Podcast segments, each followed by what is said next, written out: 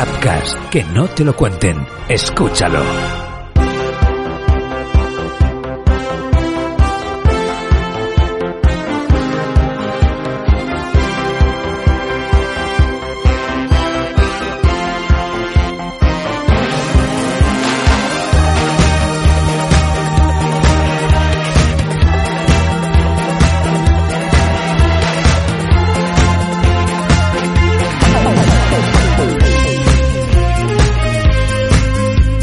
¿Qué tal? ¿Cómo estáis? Bienvenidos al capítulo 58 de Marvel Talks, el primero de esta nueva temporada después de las vacaciones. Un podcast donde hablamos de lo que nos gusta de Marvel, de eso que hay, que también puede ser que no nos guste, lo que es menos normalmente, pero también está eh, de rumores, de filtraciones, noticias, nuevos proyectos, series, pelis, cómics, juegos. Ya sabes que nos encuentras en appcast.com y en las principales plataformas de podcasting, Spotify, Evox, Google Podcast, Apple Podcast y otras más que también estamos por ahí, que está muy chulo, que estoy muy contento y que me hace mucha ilusión. ¿eh? Si quieres seguirnos en Twitter, pues también puedes hacerlo, arroba Marvel Talks ABB, arroba Marvel Talks ABB. Y hoy hacemos este Marvel Talks con Alex Sánchez de Universo Alex. Un programa en el que vamos a hablar evidentemente de Los Eternos, porque se acaba de estrenar el nuevo definitivo tráiler, muy emocionante, mmm, pelos de punta. También comentaremos cómo está funcionando, cómo nos está gustando o no, ya veremos a ver qué nos dice Alex. La serie de Disney Plus, What If, de Marvel, ya se han emitido dos capítulos. Hablaremos de las novedades que nos aportan desde Marvel respecto a Capitán América 4, que está todavía cociéndose el tema, pero hay igual que de una posible versión, no es la primera vez, que se va a hacer en el UCM de el arco Secret Wars, igual que también ha habido noticias de eh, Doctor Strange y primeras reacciones de Shang-Chi. Comentaremos también los nuevos, bueno, hace semanas que se publicaron ya, pero aprovecharemos que está Alex con nosotros para hablar de los últimos trailers de Venom 2, de las imágenes filtradas de Moon Knight eh, y de muchas cosas más. En este, uy, qué chulo, cuántas vacaciones que hemos tenido, tres, tres, cuatro semanas sin hacer este podcast. Edición 58 de Marvel Talk.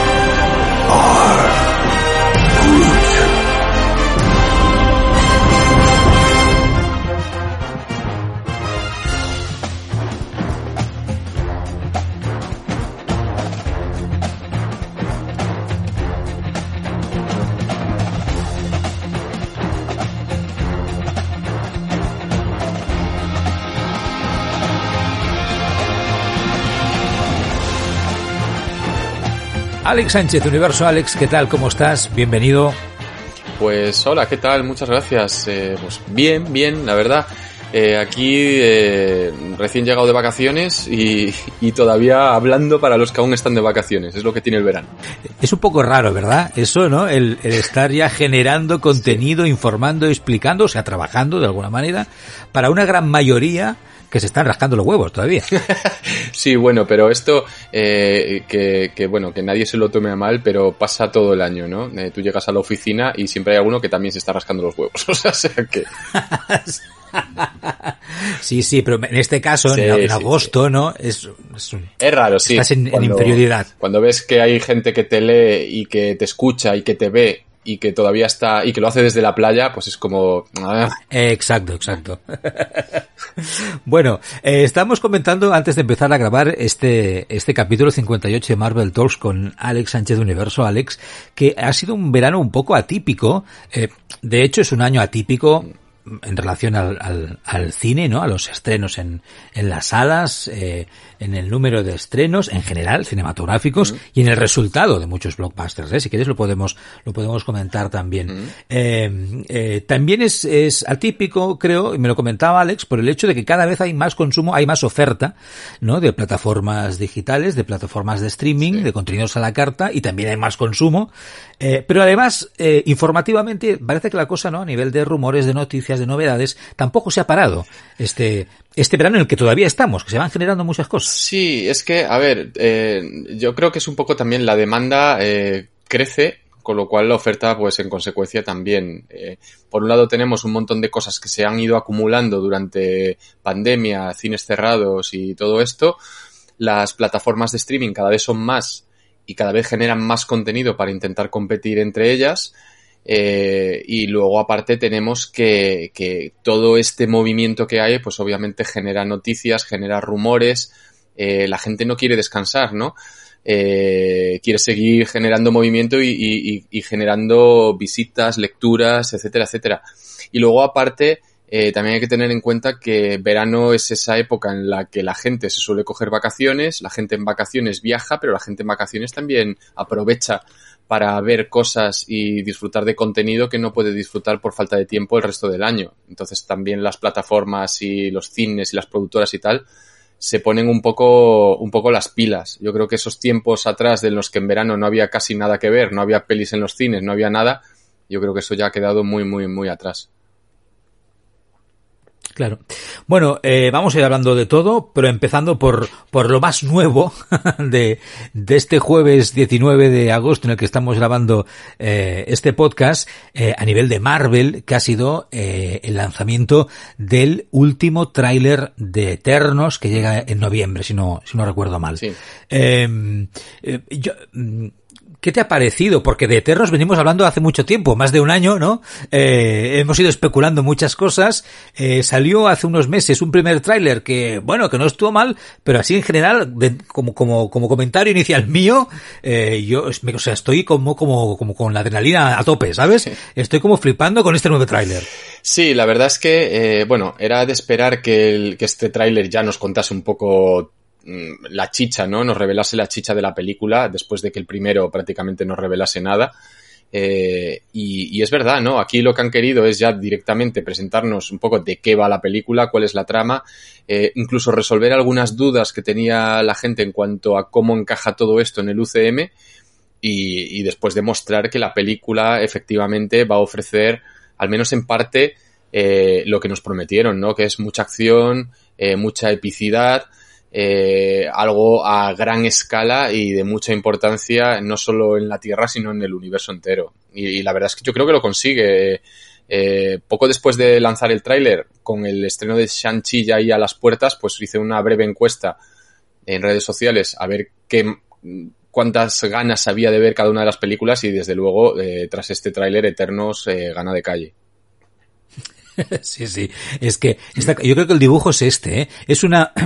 Los que sois habituales de escuchar Marvel Talks, o seguramente de seguir a Alex también, porque seguro que, que también habrá dicho lo mismo eh, eh, en otros momentos y situaciones, eh, claro, hemos estado especulando y deseando mucho, ¿no? Eh, ver, saber de Eternos, ¿no? Exactamente de qué iría, exactamente cómo se vería, ¿verdad? Eh, hemos uh -huh. estado teniendo que aguantar y que tragar durante meses. Es que se ha filtrado una foto mala, de mala resolución de un cromo que han publicado en Francia. Oh, tía, tío. Y al final, cuando han empezado, ¿verdad, no? Y al, al final, cuando han empezado a llegar eh, los trailers, eh, se han, en este caso de momento, sin ver todavía la, la película, eh, se han cumplido o cubierto las expectativas. Lo hizo en general, es verdad, lo hizo ya en general como, como para empezar a hacer boca ese primer tráiler, ¿no? Que evidentemente mm. no contaba ni lucía tanto como este, pero bueno, pero ya, ¿no? Ya, la cosa ya pinta, ya, ya apuntaba a maneras, pero es que este, vamos, multiplica por 10, ¿no? El hype que se puede haber creado con la película, porque como decías tú, los vemos en acción, en acción de verdad. Eh, ¿no? Los vemos con los poderes a tope. Eh, nos sí. empiezan a, a, acabar de contar, que es una de esas, ¿no? Demandas, parece ser colectivas, eh, de por qué, de, del por qué se han estado rascando un poquito los, eh, los volvemos, ¿no? ¿no? Los genitales, es. y no han intervenido, y no han intervenido, durante mucho tiempo en todas esas calamidades que le han pasado a, a la Tierra. Vemos ya, ¿no? Y tenemos muy claro ya que, que se enfrentan o, o porque han venido a la Tierra y, y porque están protegiendo a la humanidad y vemos ya a los malvados, vemos a los celestiales. Uh -huh. eh, vamos, es que ya... Eh, vamos, en este trailer, por ejemplo, hay mucha acción y no se basa tanto en esa parece, parece ¿no? que historia más sentimental, más de amor entre algunos de los personajes protagonistas que veíamos en el primer tráiler, ¿no? Sí, digamos eh... que, que, el primer tráiler se centra un poco más en, en, eso que comentas, no en la historia de amor, en la historia de, de, de esos seres eh, considerados dioses y su larga estancia en la Tierra y un poco también en la recreación de lo que es el toque de Out de la directora. En este tráiler sí que vemos, seguimos viendo el toque de la directora, hay unos planos increíbles, una fotografía espectacular en muchas escenas, en muchas imágenes, pero ya se enfocan más un poco a demostraros que lo que os enseñamos en el primer tráiler eh, es algo distinto, eh, es una película que va a ser diferente a todo lo que habéis visto, pero también es una peli de Marvel, ¿vale? Va a tener eh, peleas, superpoderes, bichos raros, cosas del espacio, o sea, todo lo que un fan de Marvel de hoy en día pues también quiere ver en las películas. Eh, según se, ha estado publicando, está claro, ¿no? Y por lo que se ha visto en el tráiler, que, eh, que la misión de los eternos en la Tierra es los desviantes, ¿no? Y no interferir en los asuntos humanos hasta que por no por, por causas de la vida pues es necesario em, que, actúen para salvar la tierra eh, parece ser que todo esto en principio pasa como mínimo la, la, principal acción de la película, ¿no? Porque seguramente pues los vamos a ver en distintos momentos del pasado, ¿no? Porque son eternos eh, y lleva mucho tiempo, lleva mucho tiempo respirando, pero la principal la principal acción eh, nos va a llevar seguramente al, al presente justo después, ¿no? Del del, del chasquido de Thanos, ¿no? Eh, del regreso de las víctimas del chasquido de Thanos. Eh, o sea que es otro, otra historia de Marvel que nos llega a un punto en el que ya hemos estado, ¿no? Por ejemplo, en algunas series de, de televisión. A mí me da un poco, no, por la película en sí, ¿eh? sino por, por todo el UCM, eh, a veces me da la sensación que igual nos están liando un poco, ¿sabes? O sea, esta película vuelve para atrás en una cosa de una serie que ya hemos visto, por ejemplo, en WandaVision, que es después del retorno de tal, aunque ya hemos visto algunas películas y series que pasan luego, o otras que pasan antes, ¿sabes? me, están liando un poco. a ver, sí, sí que es verdad que es un poco lío, quizás eh, estoy seguro de que tampoco este era el orden que, que pretendía lanzar Marvel Studios, ya sabéis que que hubo un intercambio de posiciones en algunas de las series debido al tema pandemia, pero más o menos la fase 4 se está centrando en el post-chasquido, ¿no? En ese, eh, incluso más allá, después de, de toda la batalla de, de, de Endgame, eh, cuando ya recupera, cuando vuelve la gente y la gente está más o menos asentada. Eh, es verdad que hay referencias a momentos de durante de, del lapso, como en, en WandaVision, que lo vemos con Mónica Rambeau, pero mayormente después todo lo que ocurre en esa serie, todo lo que ocurre en, en Falcon y el Soldado de Invierno es posterior, ¿no? La gente ya ha vuelto. Eh, de hecho, Falcon y el Soldado de Invierno, todo lo que transcurre en ella, los, los, problemas que ocurren con los sin bandera es precisamente por, por, por, lo que causa el regreso de esa gente. Luego Loki ya va un poco a su rollo, porque como va de un lado para el otro, realidades, viajes temporales y tal, pues ahí va un poco a su rollo.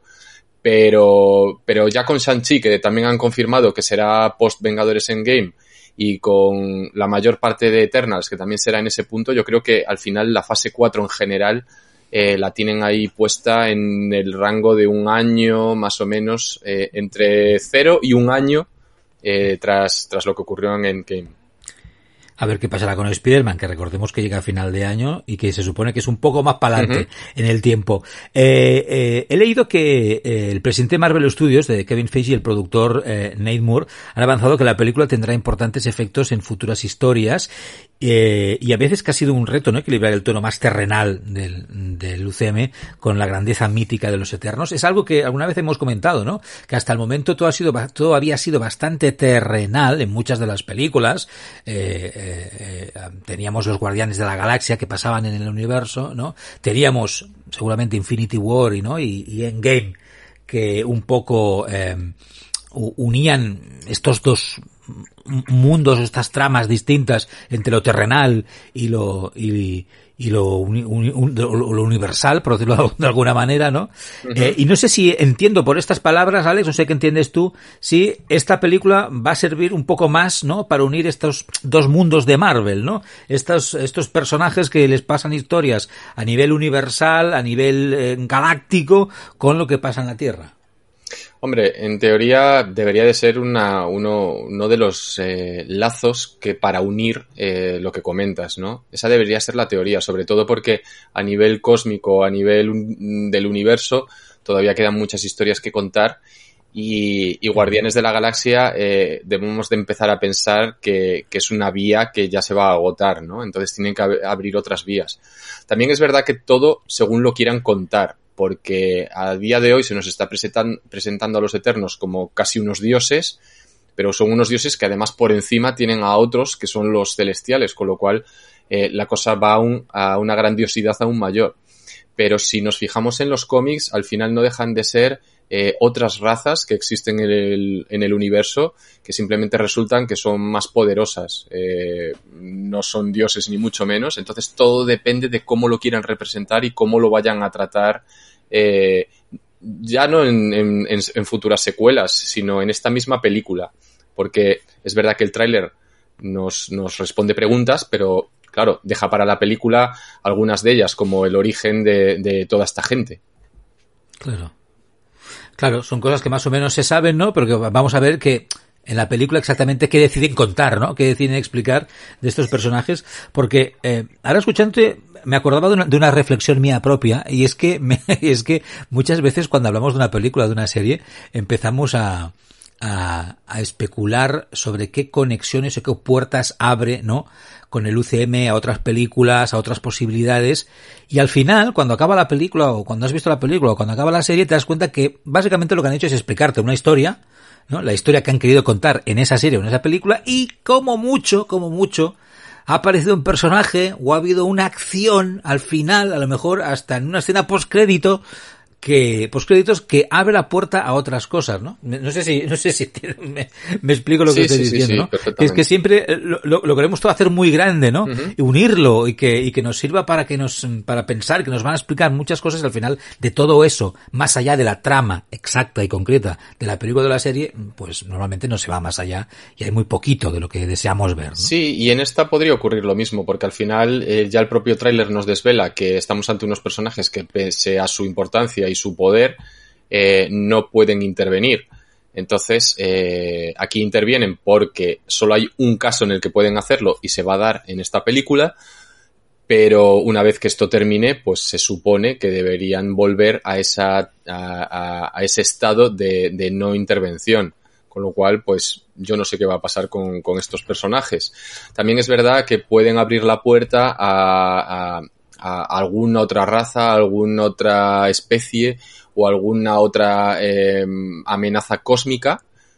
Eh, no sé si, si, por ejemplo, Kang, que, están, que se está perfilando como un gran villano de toda la fase, pues tendría algo que ver en todo esto o podría presentarse como un villano que necesite la participación también de los Eternos, pero lo veo como algo aparte, ¿no? Yo diría que, que, casi Eternos lo vamos a ver como una película que funcione en, en, en paralelo con todo lo que está pasando en el resto de proyectos.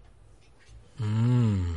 Claro, es que esto nos lo estamos preguntando todos, ¿no? O sea, que, que eh, qué nivel de participación va a tener cada uno de los personajes en las distintas películas o tramas y, y todo lo que nos están contando hacia dónde lleva, ¿no? O sea, cuál, cuál, eh, cuál va a ser el, el, el cuál, cuáles van a ser las futuras eh, Infinity War y Endgame, ¿no? De, de, estas, de estas bases. Porque es, es muy verdad lo que, lo que dices, ¿no? Que a lo mejor los Eternos, de momento, los vemos en esta película y, y está, y a lo mejor hasta, no sé, hasta de aquí unos años no vuelven a aparecer en no sé qué película, por ejemplo, ¿no? Sí, no, por, y de hecho, no sé qué evento. de hecho puede ocurrir que igual que hasta ahora no hubiese conocimiento de su existencia, eh, a pesar de lo que nosotros veamos en esta película, su existencia siga oculta eh, para el claro. resto de, de, o sea, para los habitantes de la Tierra o del universo que, que desconocían su existencia. Entonces, bueno, eh, dependiendo de, de lo que ocurra y de cómo nos lo quieran contar, que, que al final pues es, es, lo más lógico, ¿no? Lo más obvio. Digamos que es la respuesta obvia. Estaba pensando que aún así eh, tampoco pueden, o sea, no sé qué, no sé cómo acabar esta película, pero tampoco pueden dejar pasar muchos años porque algunos de los actores que interpretan a los protagonistas de los Eternos, pues tienen unos añitos ya sí. y a lo mejor si de aquí cinco o seis tienen que volver a enfundarse en los trajes estos de neopreno multicolor, eh, pues igual ya nada. Por ejemplo, lo digo por Salma Hayek, que no sé exactamente cómo luce en esta película, pero vi recientemente eh, esta nueva comedia con eh, del guardaespaldas, sí. que no sé cómo se llama. Sí, con Ryan Reynolds ¿no? y Samuel. Con Ryan Reynolds y Samuel L. Jackson y tal. Y, bueno, pues, pues ya, ya, ya puede, ya puede empezar a hacer un poco de abuela esta señora, ¿no? Un poquito, un poquito, ¿no? Ya está entrando en, eh, bueno, es ley de vida, pero por eso lo digo, que a lo mejor mm, sí, no, que hay otros personajes también. Pero yo creo que queda un poco claro también en las selecciones que, que hace Marvel para, para los diferentes papeles. Eh, no está mal que haya eh, todo tipo de edades en el, en el elenco de los Eternos, pero cuando ves que quizás los que son un poco más protagonistas de la historia eh, son más jóvenes, eh, pues y que por ejemplo aquí en la película eh, el líder de los Eternos no es un líder, sino una líder que es precisamente Salma Hayek, pero en los cómics sabes que es Icaris, pues que aquí es un, un actor más joven, pues eso te hace un poco, te da un poco que pensar, ¿no? De quizás algunos de ellos que vayan a continuar en alguna otra película, en una secuela, mientras que el resto pues se jubilan, entre comillas, de alguna forma. Que por cierto, no había visto la serie, eh, hago un paréntesis, ¿eh? La serie de eh, Bodyguard, de, me parece, yo la he visto en Netflix, ¿no? Que la protagoniza, la protagoniza el, el mismo actor, ¿no? Lo recomiendo, está bien, son unos capitulitos y a mí, a mí me, me gustó la, la serie esta. Eh, bueno, pues ya tenemos aquí a Eternos, ahora ya tenemos que esperar a que va a ver la película, ahora ya después de este tráiler, poca, poca cosa más. Bueno, un tráiler que, en mi opinión, como decíamos, pues oye, pues deja el nivel bastante alto, o, o las, ¿no? Inicialmente sobre lo que vamos a ver, mm, hay garantía Marvel detrás y hay garantía de la directora eh, y, de, y de los actores que, que participan. Eh, pero en Disney Plus hace dos semanas que ha empezado una nueva serie de animación, What If, eh, que de la que hemos visto el segundo capítulo, como mínimo yo, yo no sé si tú has visto, has visto más cosas, eh, que así en general también digo que, mm, que creo que es un gran acierto de Marvel, que, que, la, que me, me, parece, me parece brutal. En el guion, en la historia, en los dibujos, en la animación, en, en todo. Hombre, a ver, eh, sí, sí, o sea, la verdad es que eh, es una manera estupenda de aprovechar el camino que han decidido tomar por la, por, en esta fase 4, todo el tema del multiverso, contar historias alternativas es algo que, que incluso sin multiverso a la gente le gusta, ¿no? El ver qué, qué caminos podrían haber seguido los personajes en otras situaciones diferentes, diferentes versiones de, de los mismos personajes o de las mismas historias. Y de escenas, ¿no? De, de escenas. escenas que ya conoces, ¿no? Donde pasa otra cosa. Efectivamente, y representaciones de, de, lo mismo, pero de una manera diferente desde otro ángulo, de, desde otro punto de vista. Y, y está muy bien, ¿no? Y el hecho de, de, de cantarse por un, por un estilo animado, o sea, por animación, eh, pues obviamente les da la libertad de poder hacer lo que quieran sin necesidad de tener que contar con los actores eh, al menos a tiempo completo eh, o, a, o, o, presentes físicamente, les sale más barato y, y, el resultado, pues la verdad es que no está nada mal, no está nada mal. De momento a mí me está convenciendo y, encima va mejor, porque me, me, ha parecido mejor capítulo el segundo que el primero en la mayoría de aspectos. No todos, pero, pero sí en la mayoría. Aún así, me, te veo muy comedido. No sé si tienes algunos peros. No, a ver, peros, eh, siempre hay peros, ¿no? Eh, raro es que haya algún proyecto que yo vea y diga, joder, no sé si es por deformación por, eh, profesional o por qué, pero siempre saco algún pero. No, pero en general la verdad es que, eh, que la serie me parece, o sea, le daría yo que sé, un, entre un 8,5 y un 9. O sea, que bastante bien. Sí que es verdad que, que hay, por ejemplo, en, en, el tema de la animación, sí que es verdad que en los propios capítulos hay, hay momentos en los que se nota que le dan un poco menos cariño que a otros, ¿vale? Y, y, y el, la diferencia es, es muy obvia, es de, resalta demasiado, ¿no? Eh, el, el, ver de repente escenas de acción con una animación brutal, mezclando estilos diferentes de animación, super fluido, que queda increíble y espectacular, y luego con momentos de más calma donde parece eh, CGI cel shading de un videojuego de hace 10 años. Entonces, eso al final lo estás viendo y choca, pero también lo perdonas porque son momentos eh, muy reducidos, o sea, es muy poco tiempo al final. Y, y tenía, con el primer capítulo, sí tenía una queja que era el, poco aprovechar las oportunidades que te da Watif, porque al final es verdad que te cambian al capitán eh, por una capitana, eh, cambian alguna posición de algún personaje, pero básicamente la historia es la misma, empieza igual el, el corazón de la historia es la misma y termina igual. Y prácticamente lo que pasa es muy parecido pero eso se corrige ya con la segunda historia, ¿no? La segunda historia tiene un punto de inflexión y a partir de ahí cambia todo de forma radical. Y eso es lo, bueno, ¿no? A mí lo que me. Lo que, lo que realmente yo esperaba de What If. Incluso aún yendo un paso más allá, que es haciendo cambios radicales, pero aún así manteniendo la esencia y haciendo guiños y representando escenas de lo que era la línea temporal original. Mm, bien, bien visto, bien visto. Bueno, eh, les quedan unos cuantos capítulos para, eh, para explicarnos historias, a ver por dónde, por dónde van, ¿no? Uh -huh. Estoy de acuerdo en esta diferencia entre el primer capítulo, aunque, aunque a mí inicialmente el primer capítulo me, me, moló bastante, aunque sí que es cierto esto que dices, ¿no? De que no acaba de ser muy diferente, ¿no? A lo que pasa, cam cambiando las fichas, ¿no? Cambiando sí. la posición de los, de los personajes. Eh, eso es verdad. Y en el segundo, sí que sí que te, nos volvemos un poco más locos, ¿no? Aunque parece inicialmente, ¿no? Que más o menos todo lo reconoces, uh -huh. porque son sitios donde ya hemos estado, eh, donde son escenas que ya hemos vivido. Uh, al final es casi como una, una historia totalmente distinta. Sí, sí, sí. De hecho, o sea, el, el capítulo es verdad que empieza eh, con una escena totalmente reconocible que es clavada a Guardianes de la Galaxia, pero desde ese, a partir de ese mismo instante eh, ya todo lo que vemos, eh, lo único reconocible son eh, los personajes, los personajes que incluso en su inmensa mayoría ni siquiera tienen la misma personalidad o aspecto que los originales. El resto es una historia completamente distinta porque el hecho de que fuese Chala el que acaba convirtiéndose en Star Lord, pues provoca una serie de, de, de ondas expansivas que lo cambian absolutamente todo. Es verdad, hombre, está un poco cogido con pinzas el hecho de que se equivoquen y lo pillen a él y no, y no a Star-Lord, porque, bueno, pero vamos, comprado eso, comprado eso, ¿no? Eh, no está en la otra punta del mundo, eh, uno, uno, ahora no, no quiero que suene racista, ¿no? Pero uno es blanco y el otro es negro. Eh, no, además claro, que no, si te has confundido, joder, pues lo dejas y te vas a buscar al otro, ¿sabes? Ya, ya, ya, ya. Por eso que el, el inicio, ¿no? Eso, el, ese, ese, ese comentario, esa explicación que hace el personaje del narrador, del vigilante, ¿no? Al inicio de los capítulos, ¿no? Uh -huh. de, eh, cualquier decisión, ¿no? Genera, abre nuevos mundos, nuevas posibilidades y tal y cual. Eh, así como en el primer capítulo, bueno, más, más, más o menos, ¿no? Más o menos te lo puedes llegar a creer, aunque no es exactamente como pasa en la película, ¿no? En el primer Vengador, en, en, en Capitán América, uh -huh.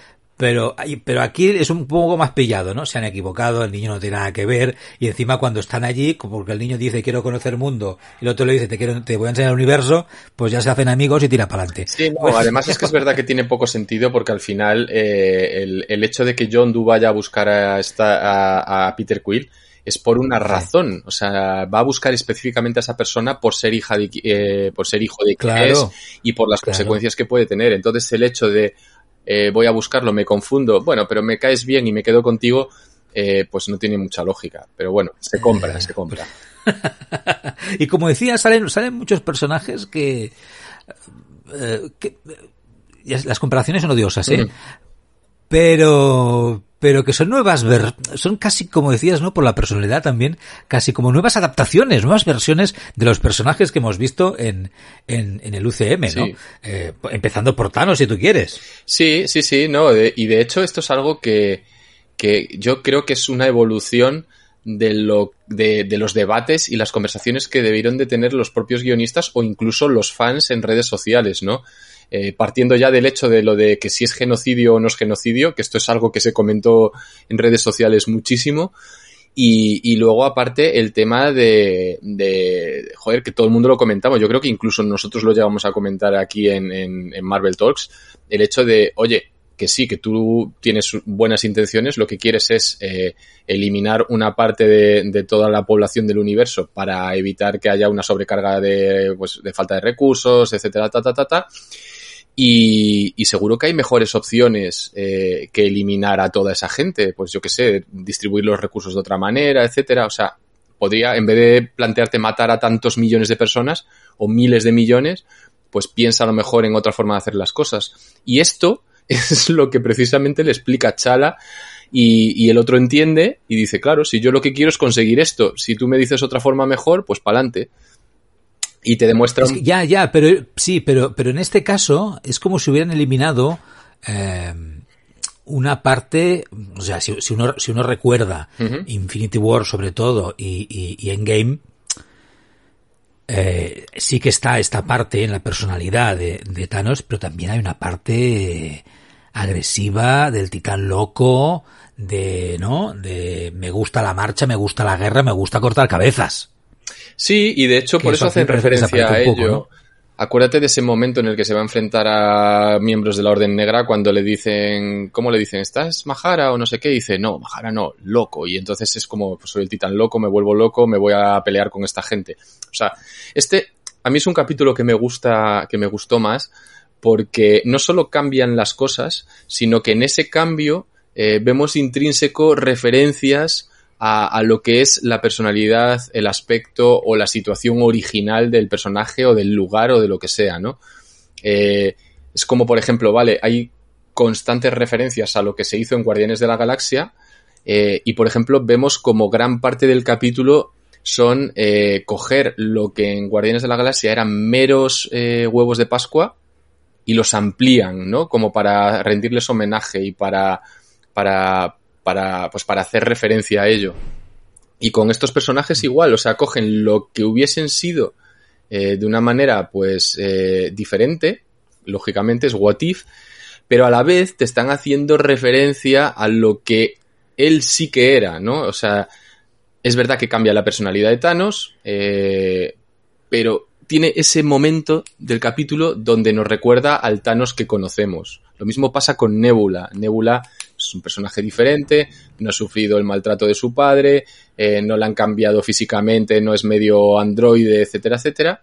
Pero tiene ese momento cuando traiciona al equipo en el que nos recuerda un poquito a la Nebula eh, de las pelis de los guardianes. Vuelve el publicista más famoso de la televisión. Vuelve Don. Apcas.com presenta ¿Qué fue de Don? Las nuevas aventuras del protagonista de la exitosa serie de televisión. El hombre alfa por excelencia viaja hasta España con su hijo. Vuelve la creatividad, vuelven las relaciones complicadas, vuelve el amor. Ahora en Madrid y durante el régimen franquista. Escucha ya toda la temporada de ¿Qué fue de Don? por tan solo 9,99 euros en apcas.com.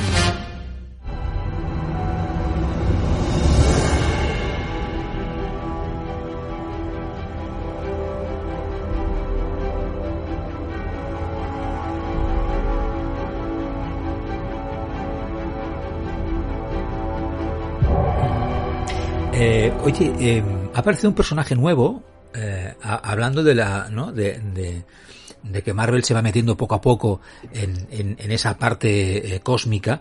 hay un personaje nuevo que los, mm,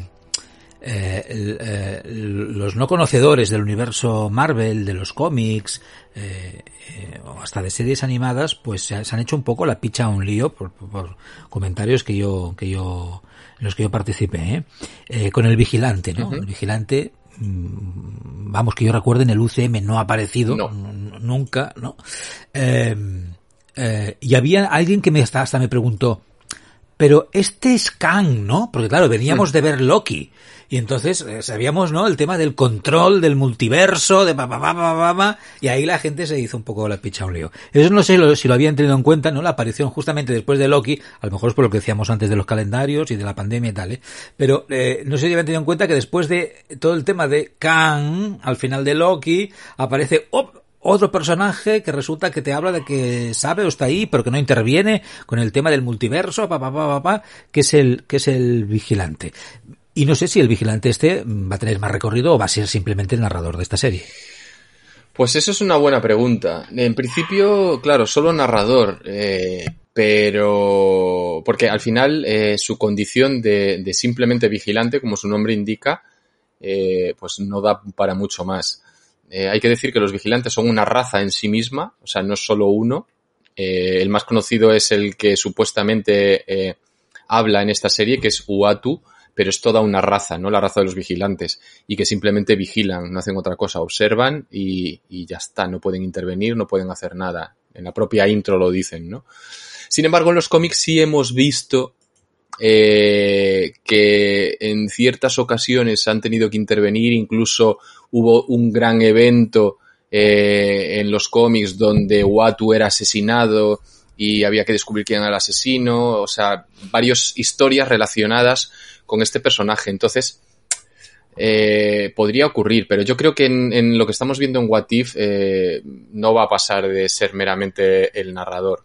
Al menos de momento, ¿no? Eh, siempre está sobrevolando ese rumor que dice que varios de los personajes eh, se juntarán en una de las realidades alternativas para formar los guardianes del multiverso, que esto es algo que vimos en pósters y en un anuncio de la tele y tal, y que quizás el, el, el artífice de esa juntanza sería el vigilante, pero claro, esto pues es, esto está sin confirmar, esto es un rumor y, y tampoco sabemos. Claro y a lo mejor hasta puede aparecer finalmente su cabezón ¿no? en alguna película que todavía no, ¿no? Eso, no hemos visto. es. El año que viene o de aquí a dos años aparecerá un, un cabezudo y dirá, coño, ¿este quién es? ¡Pam! Era bueno, de hecho aparece en, en, pues yo no sé si eran Guardianes de la Galaxia 2. En una escena postcréditos juraría que se ve a un, a un vigilante. Ah, podría ser. Me suena, me suena, yo es que para la memoria, eh, pero me suena, me suena. No, se- no sería en Green Lantern. Ah, no, no, claro, Green Lantern no puede ser, ¿no? Que estoy mí me diciendo. suena, me suena en, en eh, pero es que no sé si Claro, tiene que ser en los Guardianes, no puede ser en otro. En, otro... en principio sí, pero no lo sé, no lo sé, ahora mismo no lo recuerdo. Ah, va a tener Mira, un aquí cruce de cables. ah, sí, en Guardianes de la Galaxia Volumen 2 aparece, de hecho tengo la imagen aquí delante. Efectivamente aparece, aparece uno de los vigilantes, con su cabezón, sus ojos Ah, blancos. ¿en, qué y tal. momen- ¿En qué momento? Pues. eh, ¿En qué momento? Haznos memoria, Alex. A ver, déjame ver, déjame ver. eh, en una escena postcréditos de. Ah, no, no, pensaba, pensaba, pensaba que lo tenías claro. No, no, no, no. Pensaba que este- No, no, no, no. eh, o sea, aparece en una escena sin más, pero, pero no recuerdo exactamente ahora eh, si solo aparece, Vale, si vale, dice vale, algo, ok, ok. no lo recuerdo. Nada. Guardianes de la, Galaxia volumen 2. La volvemos a ver y ya está. Mira, ya está. Sí, a buscar esa es una buena solución. Mira, ya hemos puesto algo, algo para hacer este fin de semana. Ya está. Sin problema. Oye, he leído una, una, una crítica para acabar el tema de What If, de momento, eh, eh, a, a Disney Plus por las recomendaciones que aparecen en la plataforma una vez acabas el capítulo.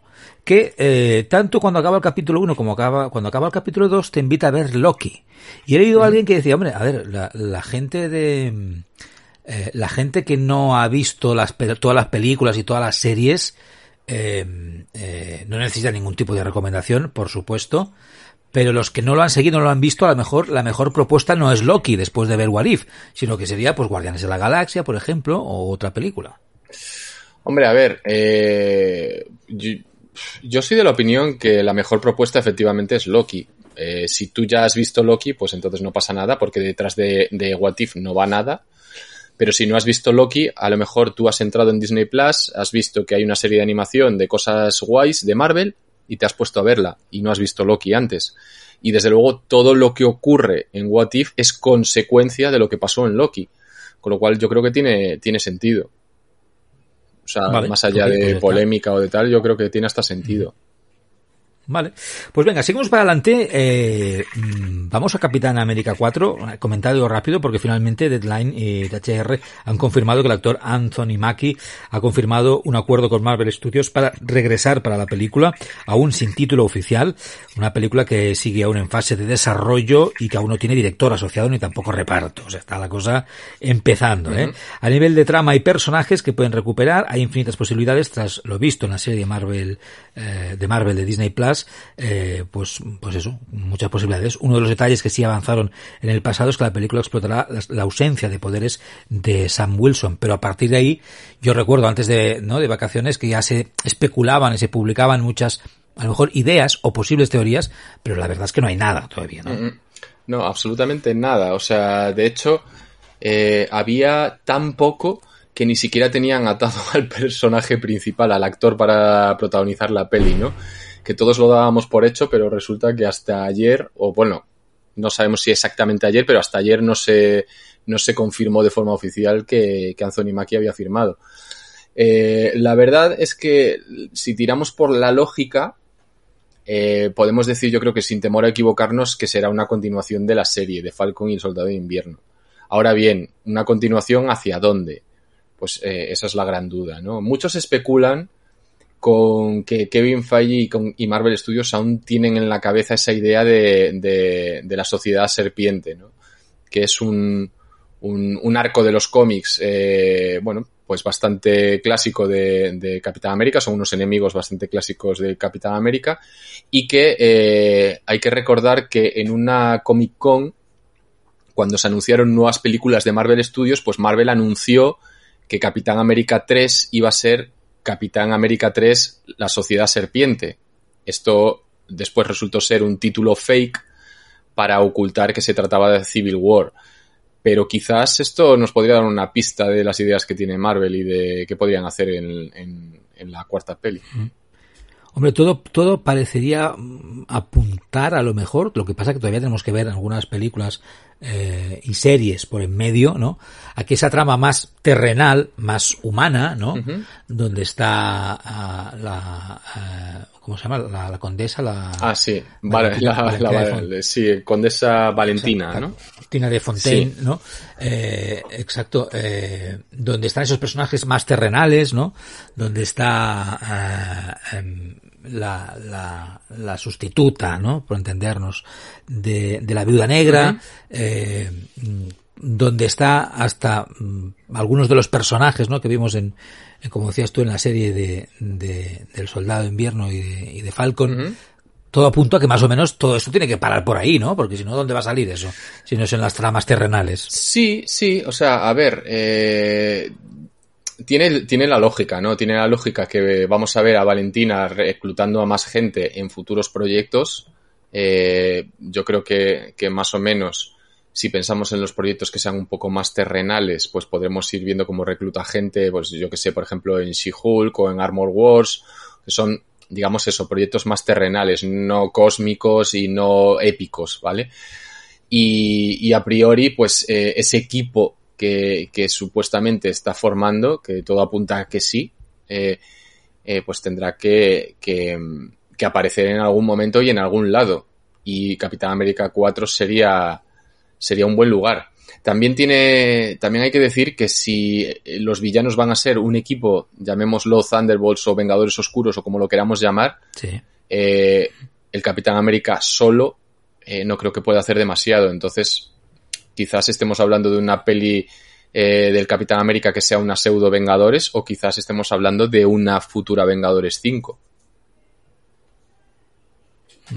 Bueno, ahí ya estamos ahí, ¿eh? especulando, deseando, soñando, en vez de posibilidades hay todo esto. Mira, justamente, ¿no? Para sumarnos sí, Sí, es que al final es un poco, al fin. Di, di, di. Sí, no, decía que, que, que, al final es un poco lo que nos queda, ¿no? Especular, porque sí que es verdad que, que sabemos un poco las cosas que se van a estrenar eh, ya este año y el que viene, pero se acerca ese momento en el que empezamos a tener ya eh, espacio para, para proyectos desconocidos y donde las cosas, hay piezas que llevamos viendo que se van encajando y que necesitan tener, que necesitamos tener ya el, el lienzo completo para ver hacia dónde va, ¿no? Y yo creo que, que, pronto, pronto sabremos. Pronto, sabremos. Pronto, Iba a decir que para sumarme, ¿no? A las, a las, a las posibilidades, a las múltiples, ¿eh? Eh, posibilidades, mm, eh, he leído hace poco, ¿no? Que, que ya, bueno, eso ya se sabía, ¿no? Que hace tiempo que se está, está sobrevolando la idea de que Marvel Studios podía adaptar el famoso evento de Secret Wars de los cómics. De hecho, eh, la explicación de la OVT en Loki parecía hacer alusión ¿no? a una guerra multiversal que bien podría haber sido una referencia a este crossover, pero no obstante hay planes en firmes, parece ser, de una adaptación de este conocido evento. Ahora esto podía haber cambiado ya que Parece ser que Jim Shooter, creador de ese arco de los cómics, ha hecho alusión a que Marvel Studios planea adaptar la historia. Esto ha ocurrido durante la MechaCon Orlando, cuando le han preguntado si veía viable que Marvel Studios adaptase esos cómics y respondió comentando que el estudio está trabajando de asegurar, está tratando de asegurarse los derechos de todo lo relacionado con su etapa de Secret Wars, la original de los años 80. Parece ser que están en ello, ¿no? Me parece que las, las, las, em, las negociaciones estaban siendo duras, eh, estaban ahí intentando, ¿no? Eh, ponerse de acuerdo. Eh, pero vamos, está claro que esto ya hace tiempo que se rumorea, ¿no? Que hay el run run y que, y que evidentemente, hablando de lo terrenal y, lo, y, y unir lo terrenal con lo cósmico, ¿no? Con lo brutal, con lo súper espectacular, pues ahí tendríamos ese arco. Sí, a ver, a mí lo que dice Jim Shooter me parece demasiado flojo como para ya tirarnos a la piscina y decir que Marvel está desarrollando nada, porque al final este hombre simplemente lo que ha dicho es que alguien del departamento de, de, derechos y propiedades le llamó para que novelizara, novelizara el evento eh, y claro, él especuló, desarrolló en su cabeza que si quien le estaba llamando no era un editor y no era un, un directivo eh, de los que normalmente contactan para este tipo de cosas y era alguien de propiedad intelectual y de tal, de Marvel Studios, pues entonces él, él dijo, oye, pues que a lo mejor es por esto, ¿no? En cualquier caso, eh, es verdad que lo de Secret Wars eh, se rumorea desde hace muchísimo. Recordemos también que los hermanos rusos dijeron en su día que es el proyecto que quieren hacer si vuelven a Marvel. y es verdad que es una de las pocas cosas así a priori Luego habrá más, seguramente rascando, pero así a priori de las pocas cosas que podrían hacer eh, para subir el listón de lo que ocurrió en la saga del infinito, ¿no? Y aparte que, bueno, eh, es también un momento ideal, aprovechando ahora que todavía hay acuerdo por Spider-Man, que tienen todos los derechos de todos los personajes y que, y que estamos inmersos ya en, en, en, en el multiverso, ¿no? En iba a decir en el nacimiento del multiverso, pero es que ya ha nacido, ya, ya, ya existe, ya está ahí.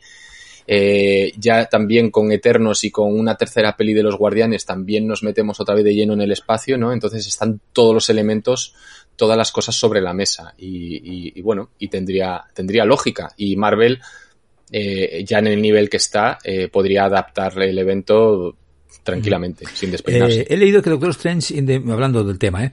In the Multiverse of Madness, que ahí, ahí, va a estar, ahí va a estar la película, tiene varias versiones de escenas por la pandemia. Según lo que leía, parece ser que es una de las producciones, como otras han habido, ¿eh? también, que ha estado también, ha estado bastante marcada, ¿no? Dificultada, eh, por, por el tema de la pandemia.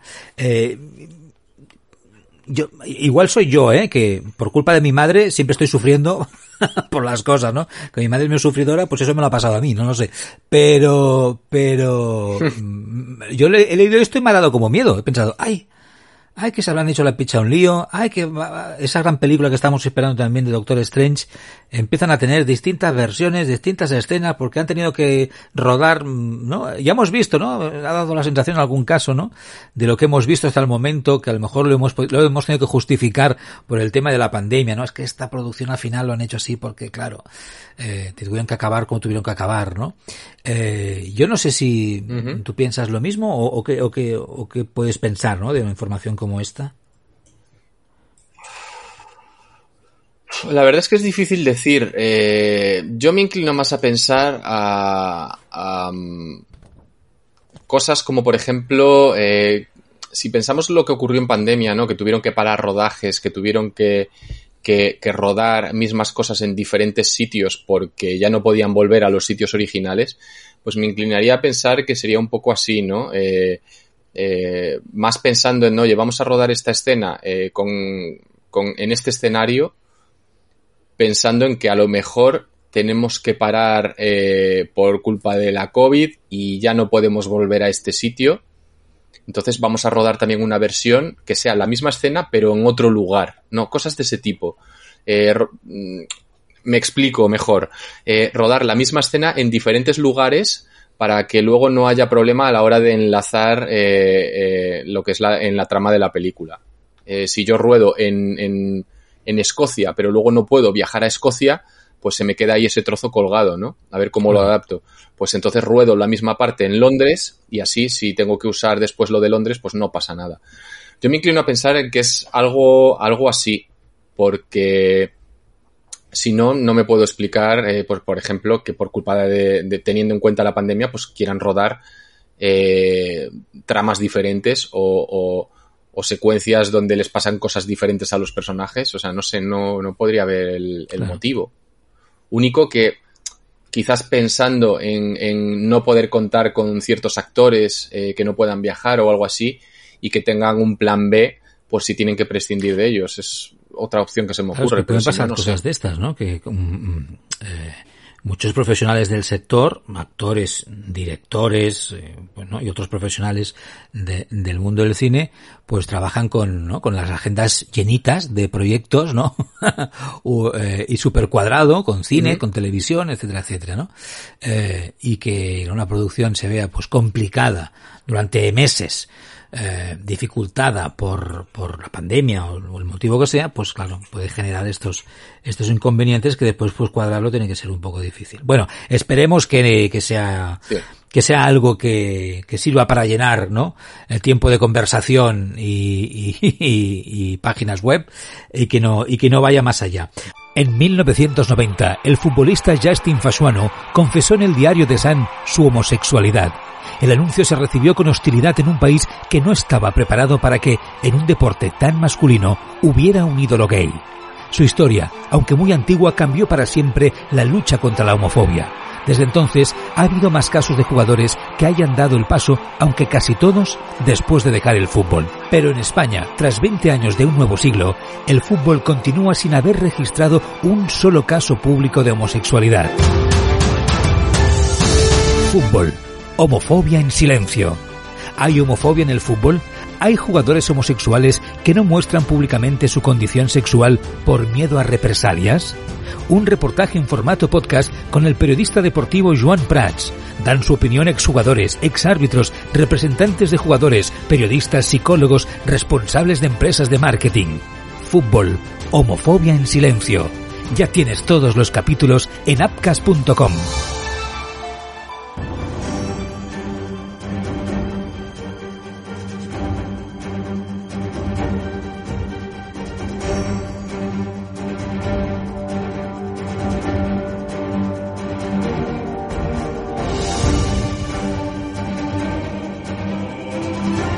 A ir acabando, algunas cositas que quiero comentar así rapidito. Eh, hay, ha habido también ya eh, primeros visionados de, de Shang-Chi después de los últimos trailers que han ido apareciendo. Yo no sé si tú lo has podido ver, todavía no.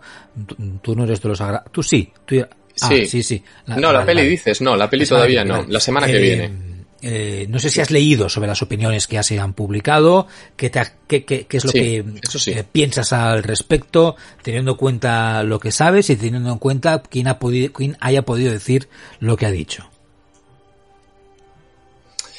A ver, yo es que con las primeras impresiones eh, suelo ser bastante cauto, porque yo creo que si, si todos los que, los que tenemos acceso a redes sociales, que solemos ver las redes sociales y que y que estamos deseando ver películas y leemos estas primeras impresiones, en el 99% de los casos son siempre las mismas. Lo nunca antes visto, la acción nunca antes vista, eh, un proyecto completamente diferente, eh, nunca has visto nada igual, es entretenido y lleno de acción, maravilloso, ta, O sea, siempre las mismas frases, las mismas palabras, independientemente de si es Batman contra Superman, Shang-Chi o Blancanieves y los siete enanitos. O sea, siempre es lo mismo. Entonces, no me fío.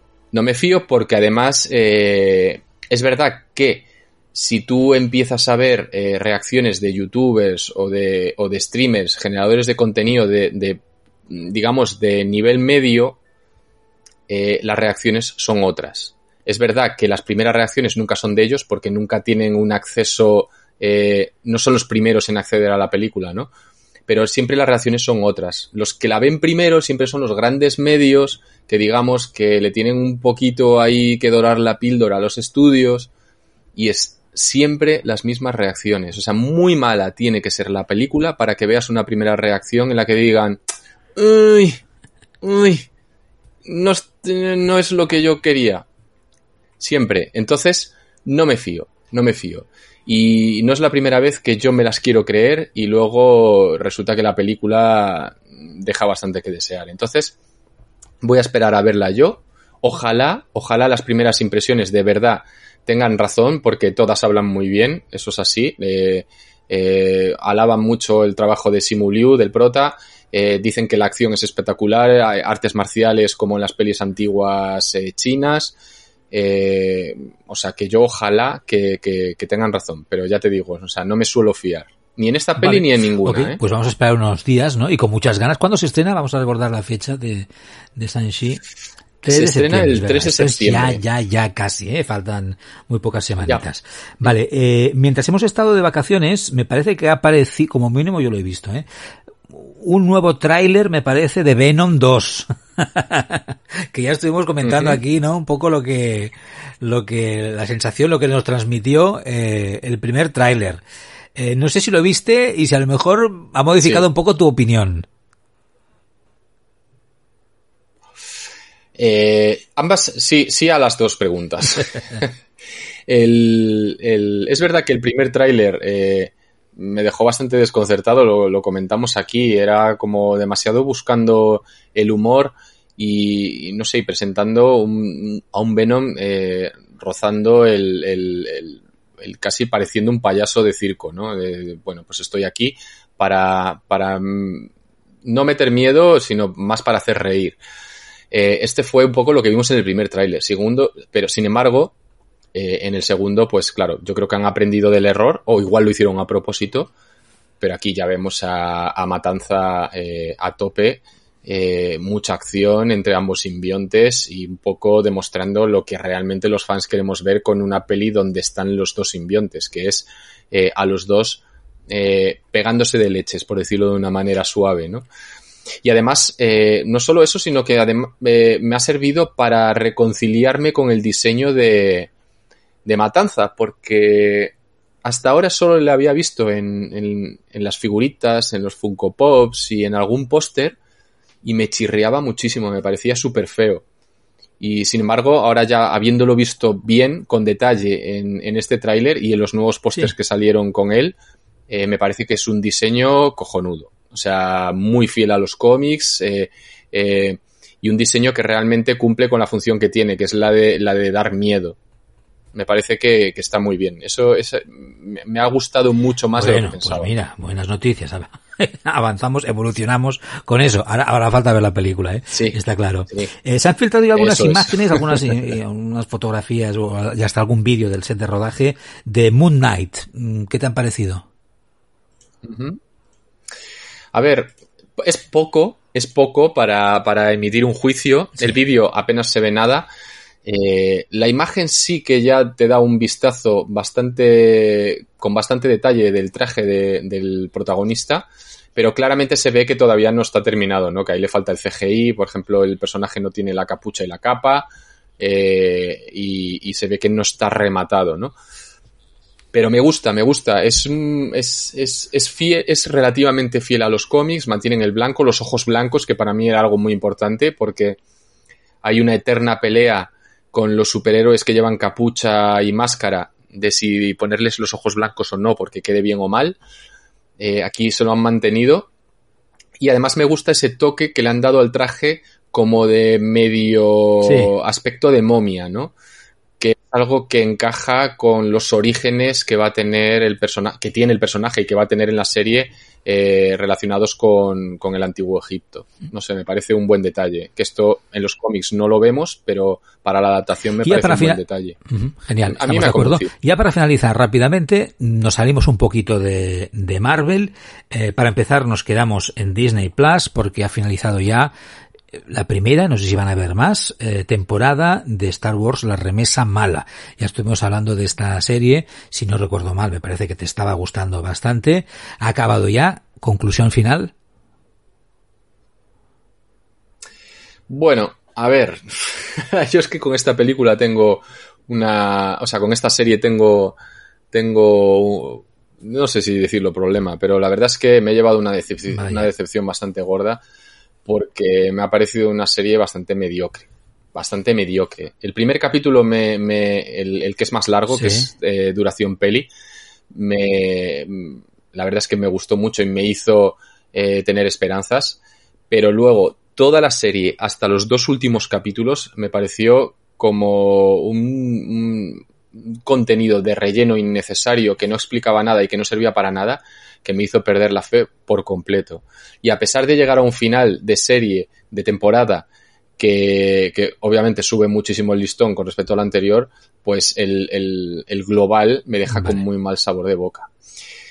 No, no me sirve como, como, consuelo lo que me dice mucha gente de, oh no, es que Clone Wars también era así al principio, luego mejora, tal. Vale, pero es que Clone Wars es verdad que tuvo una evolución también debido a que al principio estaba enfocada hacia un público y luego le fueron cambiando el público objetivo y, la importancia y el peso de la serie de los personajes, pero aquí ya partían de lo que querían hacer y para mí lo que han hecho ha sido eh, perder el tiempo y desaprovechar la oportunidad. Eh, aún así, eh, sí que es cierto que estoy de acuerdo, estoy bastante de acuerdo contigo, ¿eh? o sea, yo, yo a veces tengo, soy poco objetivo, me cuesta ser objetivo o, muy crítico, aunque haya cosas que no me gusten, con productos bien hechos de Star Wars, de Marvel, de DC, eh, porque son universos que me gustan mucho, ¿no? Entonces lo tienen que hacer muy, muy, muy, muy, muy, muy mal, ¿vale? Para que, para que el, para que yo pueda ser muy, muy crítico o para, o para que esas cosas que no, a lo mejor eh, me fallan, eh, me pesen demasiado, ¿no? Pero sí que estoy de acuerdo contigo que es verdad que esta serie eh, parecía, o como mínimo yo también esperaba algo más, después de ver, ¿no? La participación de estos personajes eh, como, como invitados, ¿no? En, en, en series anteriores. Eh, em, yo esperaba mucho más y aunque compro la historia que explican, ¿no? Que es un poco, ¿no? El, el, el final de, de, los clones eh, en este proceso de crecimiento, ¿no? De, de expansión del, del imperio. Eh, es verdad que, que está ahí con, ¿no? como dando vueltas o avanzando muy lentamente, sin explicar, con capitulitos donde mm, la trama principal no, casi no, no avanza, no avanza nada, ¿no? Aunque yo creo que los últimos capítulos, como decías tú, sí que remontan. Y para finalizar, sí, Didi. Sí, sí, sí, sí. No, decía que es, que es, un poco lo que dices, ¿no? Al final sí que remonta. Y es verdad que al final no puedes obviar que es un, producto de Star Wars y dices, joder, es que soy muy fan de Star Wars. Eh, vale, pero es que es verdad que, que, también frustra, ¿no? El hecho de estar viendo un producto de un universo que sabes que te gusta, que, que tiene potencial y que, y que lo estás viendo y la verdad es que estás diciendo es que no sé para qué lo estoy viendo porque esto no me engancha, no me está contando nada, no me está aportando nada y, y, y, y, todo el rato con esa sensación de lo que podría ser y no es. Y, la verdad es que es frustrante. Perdona, hay una, una de las cosas que creo que, que han fallado. Eh, no sé cuáles son las intenciones originales de los responsables de la serie, es en los propios protagonistas. Aparte de la, de, aparte de la, de la, de la trama, ¿no? De lo que nos tienen que contar, de lo que tiene que pasar, de, de qué parte de, del universo de Star Wars que no conocemos eh, nos quieren explicar, ¿no? O, o, qué partes que sí conocemos nos quieren unir porque no sabemos cómo, cómo, ¿no? Lo que ha pasado entre ellas. Eh, creo que los personajes sí. protagonistas, les ha faltado mm, son son son estereotipos no está básicamente no son uh -huh. estereotipos de, de, personajes pero que creo que ahí les ha faltado eh, porque yo tengo la sensación de los últimos capítulos de que no no no he conectado con ellos no sé, no sé si me explico. Uh -huh. eh, eh, no, me, mm, sí, sí, sí. me los han dibujado poco, les han pasado realmente pocas cosas o no, o no lo han sabido explicar sí, solo hay una relación, más o menos, y, creo que mm, le podría haber faltado más, que es entre ellos y, no me acuerdo el nombre, ¿eh? y el que, y el que eh, parece ser, al final descubrimos, ¿no?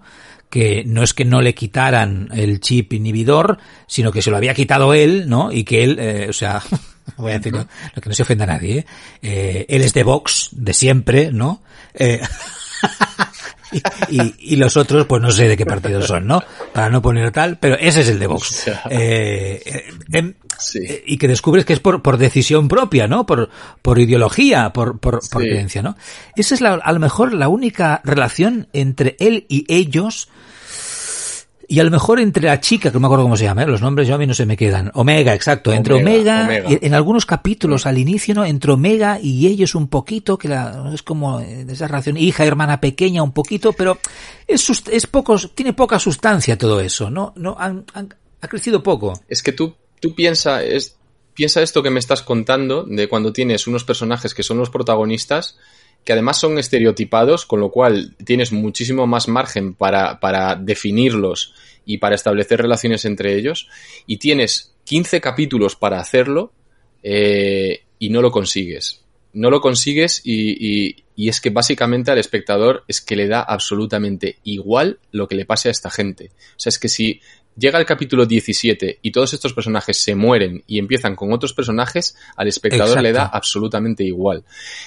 Y, eso, y ese es el problema que ha tenido esta temporada, que da igual lo que nos cuentes de trasfondo, porque al final eh, eh, yo creo que lo más interesante es el trasfondo, ¿no? Este ascenso del imperio, pero da igual lo que ocurra por detrás, que si tú tienes unos personajes que interesan y, te va llamando la atención qué les pasa, qué van a hacer, a dónde van y tal, pues más o menos ya tienes eh, la mitad del trabajo hecho.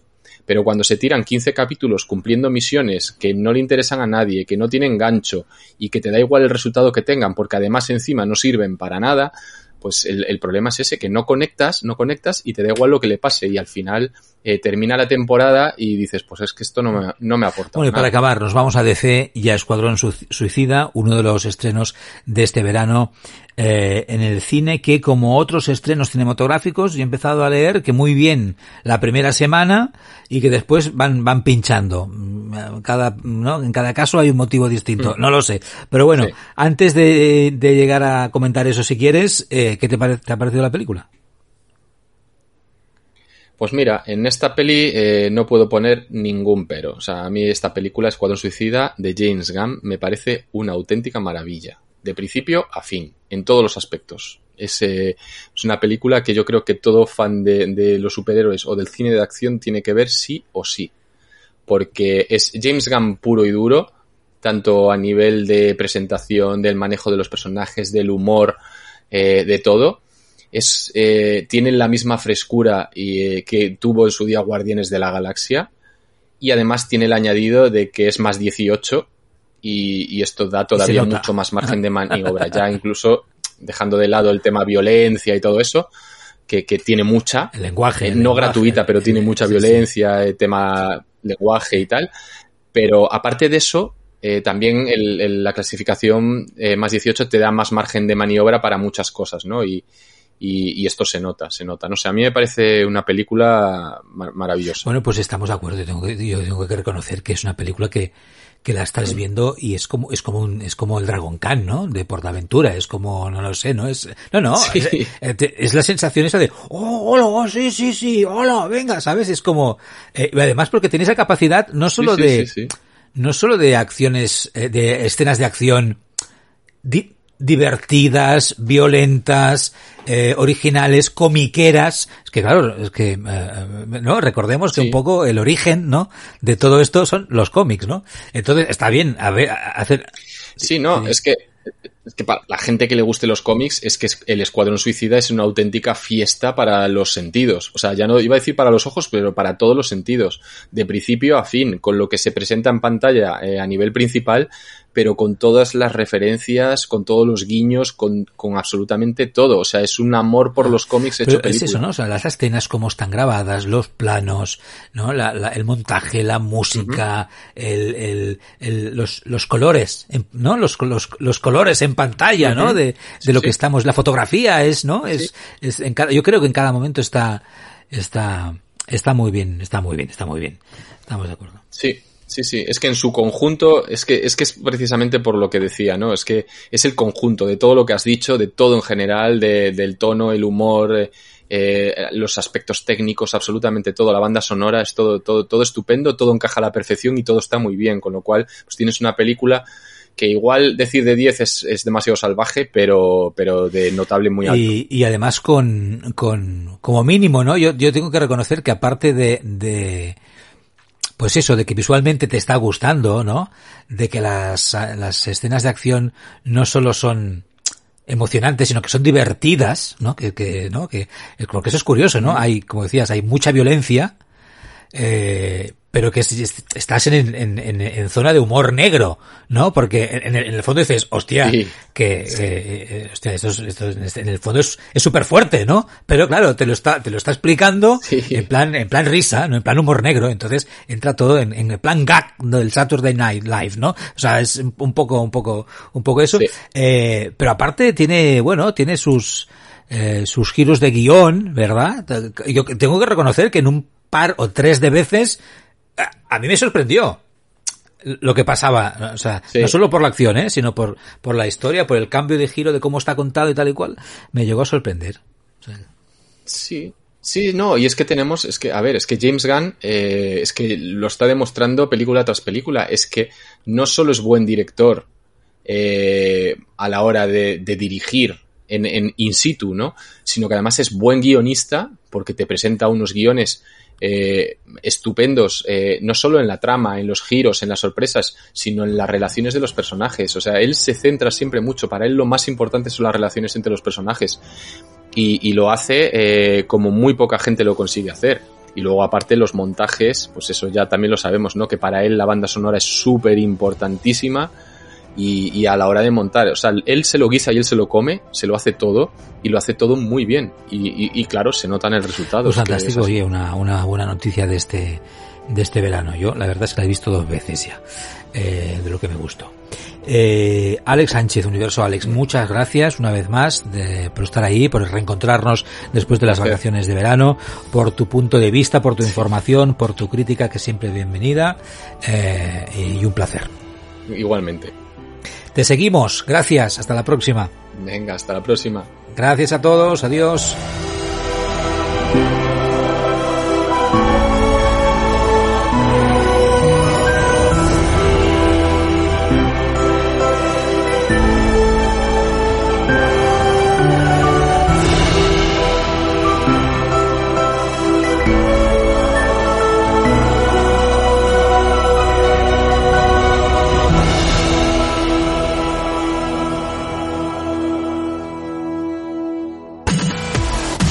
¿Te gustan los videojuegos? ¿Quieres formar parte y aprender como un jugador profesional de los eSports? Apúntate a The King tu academia de eSports, cursos de Fortnite, League of Legends, CSGO, FIFA y muchos más, clases para llegar a ser un buen streamer, cursos presenciales y online. Formamos más que jugadores, porque los valores, la salud, la gestión emocional y del tiempo son parte también de la diversión en el camino de la formación de un jugador profesional de los eSports. Si eres de los mejores, puedes llegar a formar parte de nuestros equipos competitivos. Y también puedes hacer las clases en inglés. Más información en thedockinacademy.com, en nuestras redes sociales, Dockin Academy y en nuestro canal de Twitch, The Entertainment. Haz de tu afición tu profesión.